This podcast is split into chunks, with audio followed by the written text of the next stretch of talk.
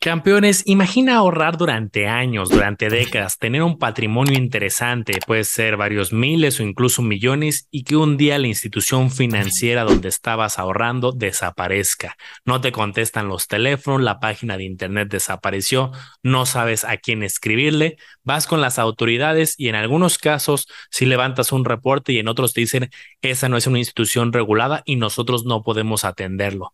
Este es un caso que le puede pasar a muchos mexicanos e inversionistas en general. Vamos a ver cómo prevenirlo. ¿Cómo estás, Omar? Manolo, la verdad es que es un episodio difícil de grabar. En serio, vamos a ver muchos casos de fraudes o, bancarrotas donde la mayoría de las personas perdió mucho dinero. Y son casos recientes, Manolo. Estamos hablando de casos de los últimos 10 años y unos a lo mejor del año pasado o hasta a lo mejor de este año, donde las cosas terminaron mal. Hemos visto que el riesgo de invertir siempre ha existido y siempre el peligro anda suelto. O sea, realmente no estamos exentos de caer en algo así.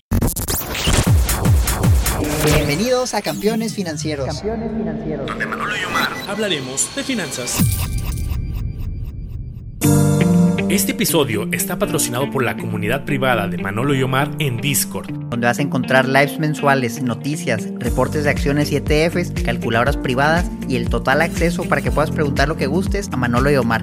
Te invitamos a que te unas. Dejamos los enlaces en la descripción de este episodio.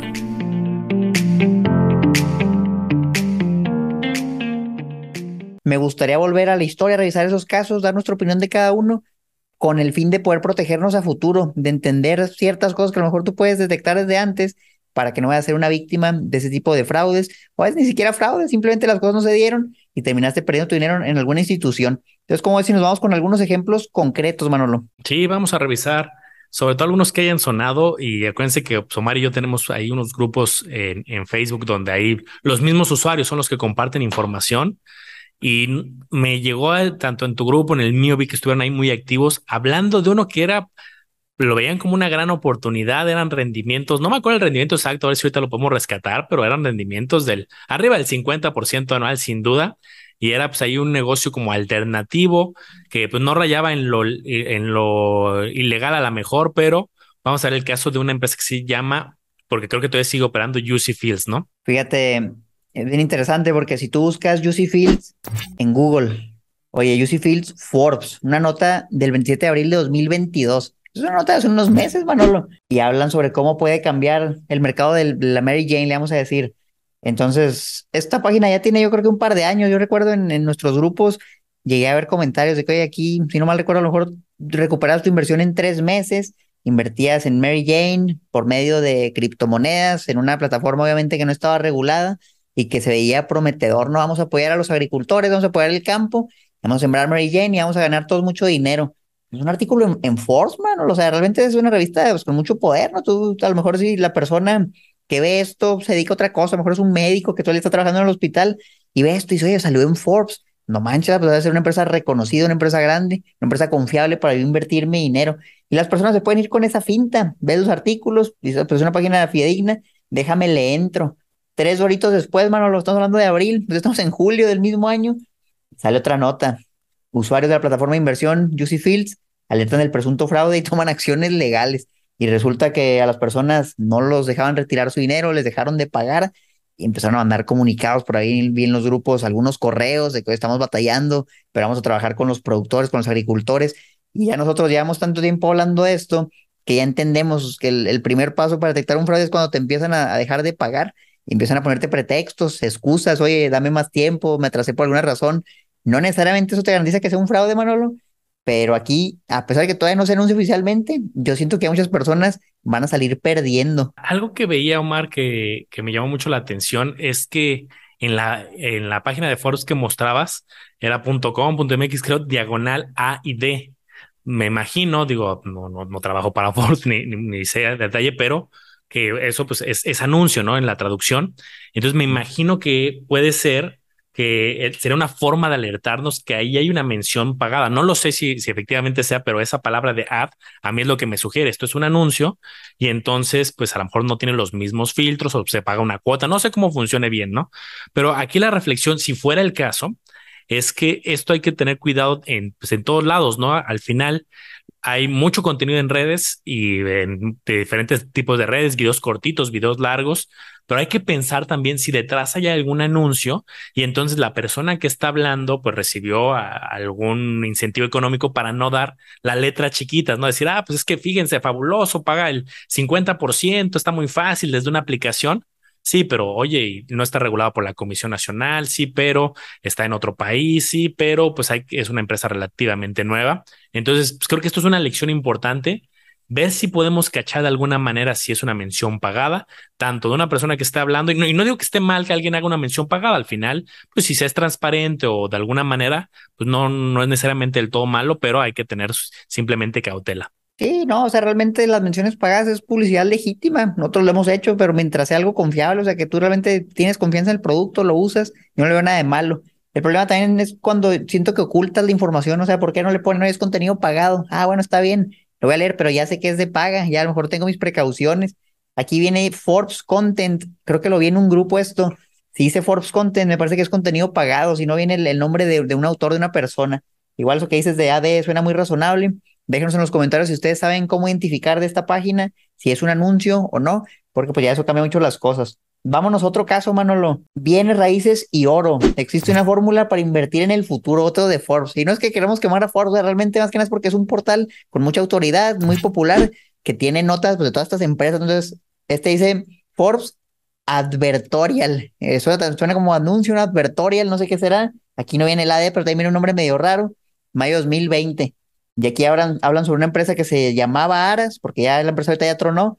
De Chihuahua la hemos mencionado aquí en el podcast también. 2020 toda la empresa estaba muy fuerte, estaba captando muchos recursos, decían que tenían minas, te prometían el 5% mensual, que en el Día del Padre te lo subían al 7, al 8 mensual, entonces era una propuesta agresiva, se invirtieron más de mil millones de pesos, Manolo, tristemente en esa empresa, te hacían socio, tuvieron un esquema medio raro, donde decías como accionista, bueno, pues para no hacerse las largas, tres horitos después, reitera Fiscalía General del Estado que ya hay ficha roja contra el CEO de Aras en Interpol una recompensa de 5 millones de pesos, hazme el favor.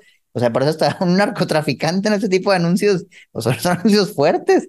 Entonces, pues sí, la, cientos de demandas, y no es que hay miles de demandas, muchas personas que perdieron dinero. Lo mismo, o sea, pues hace un, dos años nosotros decíamos esto y nos tachaban de, de loco, no, oye, no, que eres un mentiroso porque andas juzgando esta empresa. Pero ya pasó, ya pasó, ya salió ahí. Y aquí, ¿qué podemos aprender de este caso? De entrada, la bandera roja número uno, rendimientos muy exagerados, Manolo.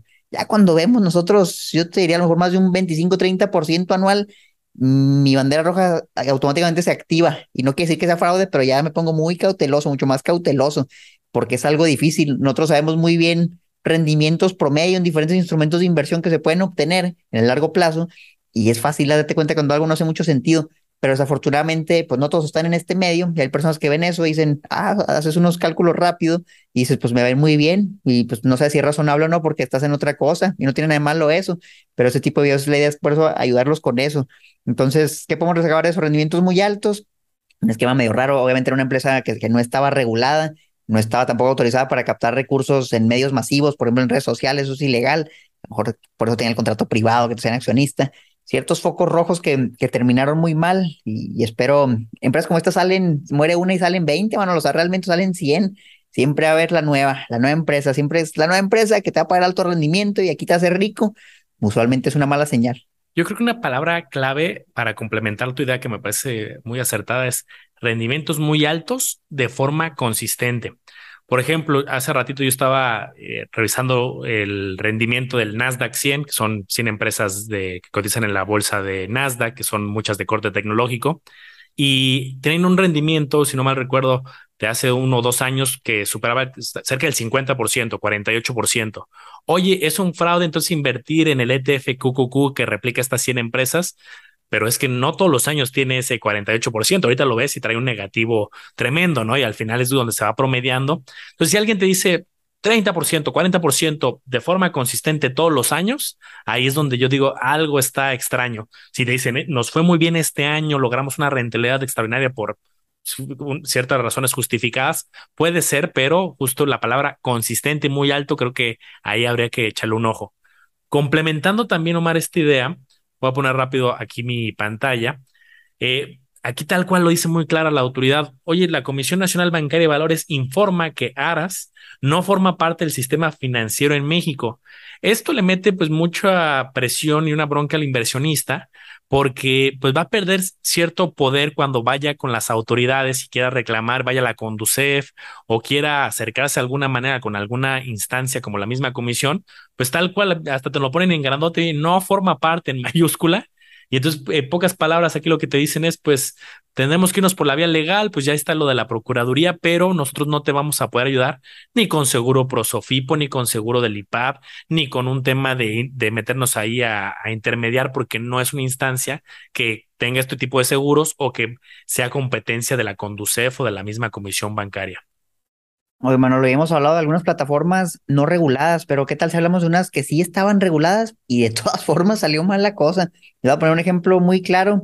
Un ejemplo, pues, hace como dos años, me parece que fue en 2020, cuando salió el caso de Banco FAMSA. Ese sí, yo creo que no muchos se lo esperaban. Y de repente que la CNB le va a quitar la licencia a Banco FAMSA, que andaba haciendo movimientos medio raros. Esta es una de muchas notas, esta es de 2021, ya un año después, donde se habla sobre todas las personas que todavía no reciben sus ahorros, que todavía están esperando, que algunas personas ya fallecieron y ni siquiera reciben nada.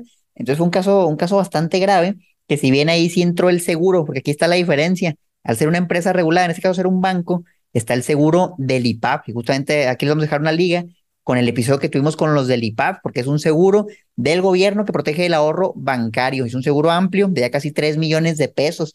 Entonces ahí sí entró el seguro y ya el inversionista tuvo la opción de que, ok, ¿sabes qué? Pues te fue mal en el banco, pero como te has invertido menos del seguro, yo gobierno te voy a regresar tu dinero y si no tengo voy a pedirle a la Secretaría de Hacienda para que te lo regresen. Hay que ser bien claros con eso. Nos comentaron que como el 99% ya estaba devuelto. Entonces, pues bien, palomita ahí. Sin embargo, lo que pueden ver es que no estamos exentos. De todas formas, es un banco, es un banco regulado. Yo la verdad, si tú me has preguntado en 2019, 2020, Banco FAMSA lo ves muy peligroso, lo hubiera tenido que revisar, pero simple vista te he dicho, pues no, no creo. Tendría que ver los números más a detalle.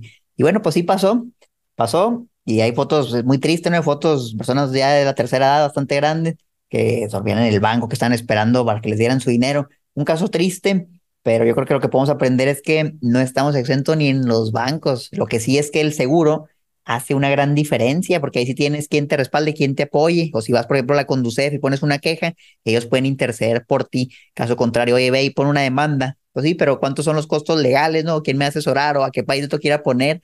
Ya eso es bien difícil y esos juicios pueden tardar años y años. Ahorita hablamos de otra que, lleva literal, que será como siete años y todavía no acaba. Y fíjate que me acuerdo cuando grabé el video y tú también me parece eh, de, de, este, tipo de bancos, que ahorita hablamos de algunos otros, tampoco los rendimientos eran extraordinarios, que decías, es que vale la pena un montón arriesgarme porque FANSA estaba pagando una locura, o ahorita el otro que vamos a mencionar que es Ascendo, eh, no me recuerdo cuál de los dos, pero me acuerdo que uno de ellos estaba alrededor de 6.5, 7% su tasa de inversión, cuando en ese momento la mayoría de bancos estaba en un 3, 4%, 5% el que más pagaba.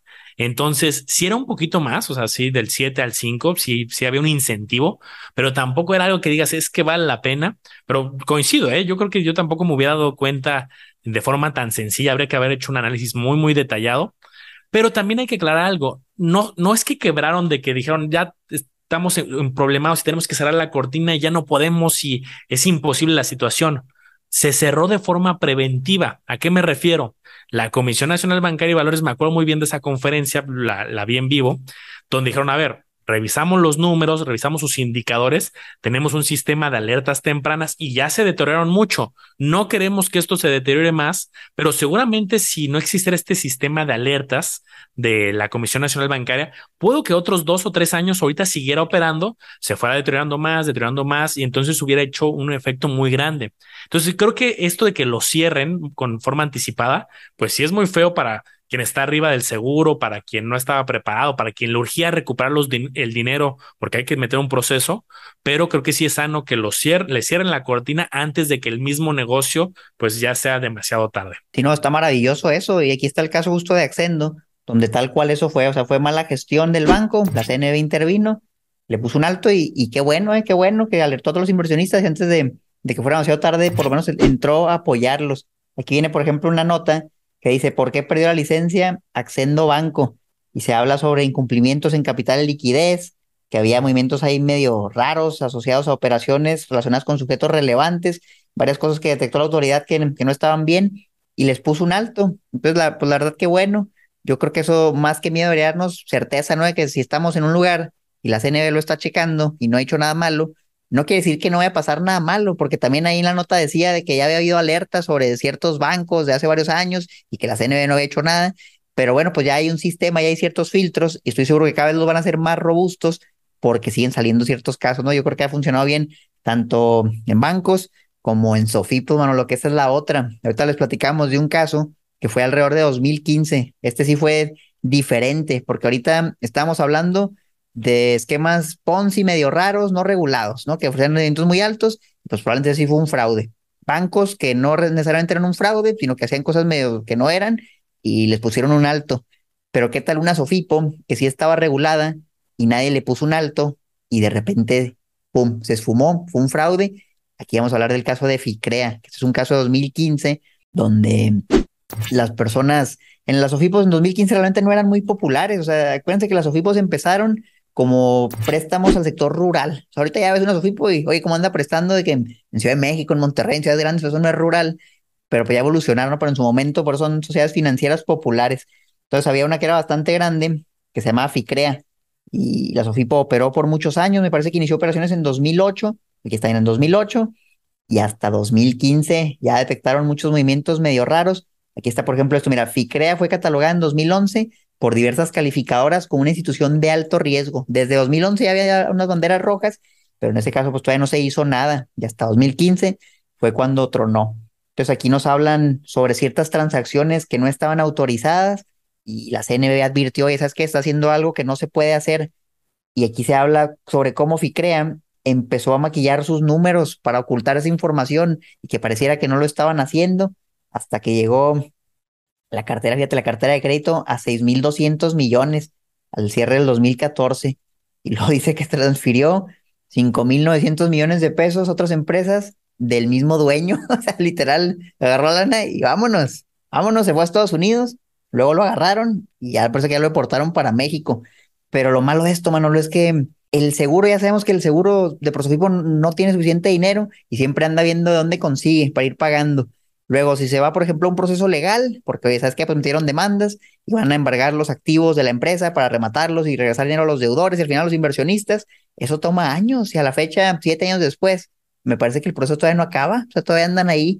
Entonces, imagínate el pobre inversionista que ni sabía que puso su dinero ahí, siete años después no se lo dan. Híjole, pues la verdad ahí sí está de preocuparse. Justo creo que ahí está la diferencia. Un problema legal en la institución financiera versus un problema financiero que es detectado por las autoridades, cierran para que no se haga más grande y ahí ya está muy claro el proceso. Pero aquí la lección creo que es eh, pues no nos quedemos tranquilos porque existe un seguro y un proceso, porque pues, puede pasar como este caso que ahorita yo me metí a la página de FICREA y siguen habiendo comunicados y que la asamblea se reunieron para ver cuáles son los avances. Ahorita en 2022, cuando hablamos de un caso que desde el 2011 había ya focos, 2015 fue cuando fue lo más delicado, me parece, y pues hablamos ya de cerca de siete años donde, pues, pobre ahorrador, imagínate a alguien que no le hayan pagado en siete años.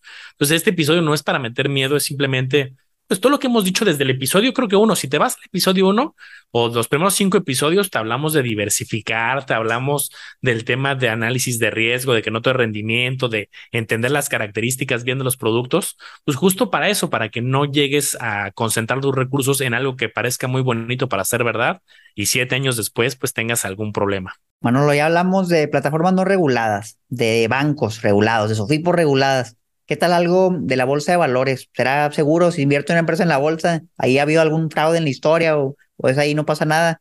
Cuéntanos más sobre esto, Manolo. Mira, en bolsa hay muchísimas empresas y en muchísimos países. Cada, cada país tiene su, pues, digamos, su regulador. Aquí la Comisión Nacional Bancaria de Valores, Estados Unidos la SEC pero pues a lo largo de la historia sin duda han pasado empresas que eran muy exitosas y que pues, tuvieron problemas financieros después y quebraron y, y tal cual quien tenía sus acciones pues la, pasó muy bien en un momento, pero luego la pasó muy mal. Pero ahorita no estamos hablando de problemas financieros como tal, al menos en el foco es más del lado del fraude.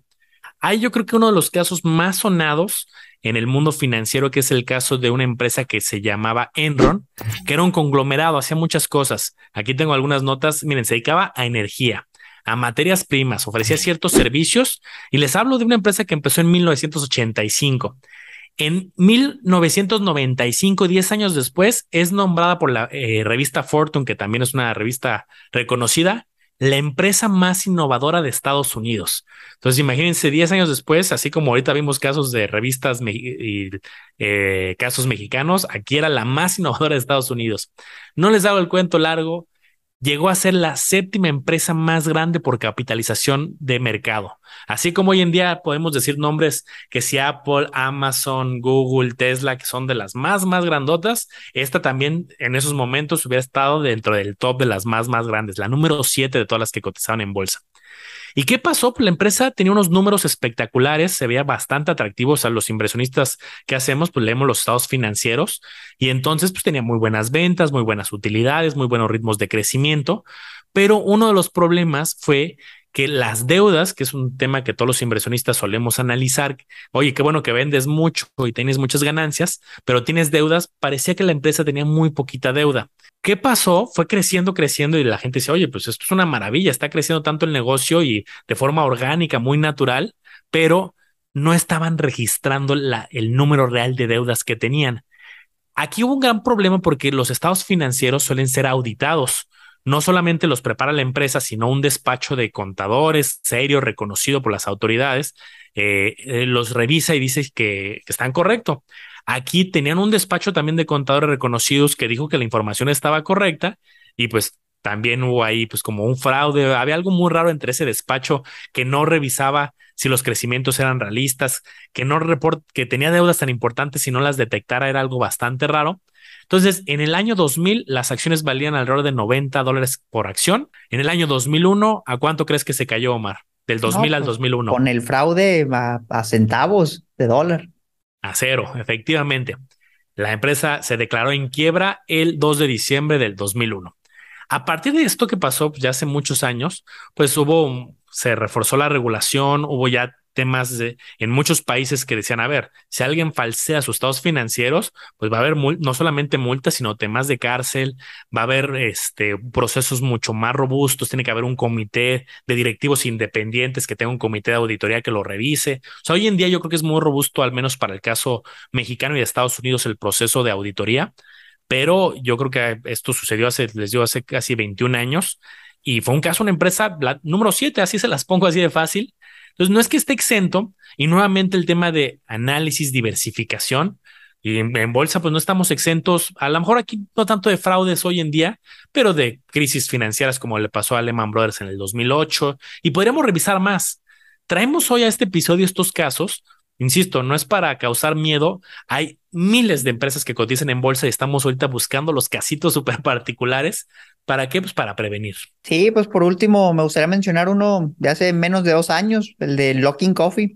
Brevemente decían que era el Starbucks de China, que iba creciendo, los números eran muy buenos y también resultó que los estaban maquillando. Cuando eso se hizo público, pues lo mismo, las acciones se desplomaron. Ahí no estoy seguro si la empresa desapareció, me parece que todavía opera, pero pues sí, fue un, la mayoría de tu dinero si tenías acciones. Entonces, puede pasar y puede pasar ahorita, ¿eh? pasó hace 20 años y puede pasar, pasó el año pasado, hace dos años y puede volver a pasar, pero todo eso siento que si hay manera de, también de darte cuenta viendo bien los estados financieros y notar ciertas cosas medio raras, nada más que eso sí ya implica un análisis muy complejo. O sea, pocos inversionistas realmente van a llegar a tal grado de detalle para darse cuenta de algo así. Y a veces también se nos pasa, entonces que no nos fijamos en algo hasta que ya salió en las noticias y ahí es demasiado tarde. Entonces, acuérdense, no es para asustarlos y al contrario, sobre todo en la bolsa de valores, yo siento que eso refuerza mucho, me da mucha tranquilidad saber que la autoridad sí hace algo cuando sale un tipo de fraudes como eso y es bien penado, sobre todo en Estados Unidos, olvídate que si haces insider trading, por ejemplo, oye, tengo datos de un reporte que va a salir y deja comprar acciones porque sé que va a subir y luego las vendo, todo eso es un delito muy grave, o sea, realmente qué bueno que es así porque nos da la certeza de que ya por lo menos es un mercado bien regulado, que hay controles, que va mejorando, pues nada es perfecto, pero sí me da mucha más tranquilidad hacerlo por medio de una empresa regular, sería mi, mi mensaje final, Manolo.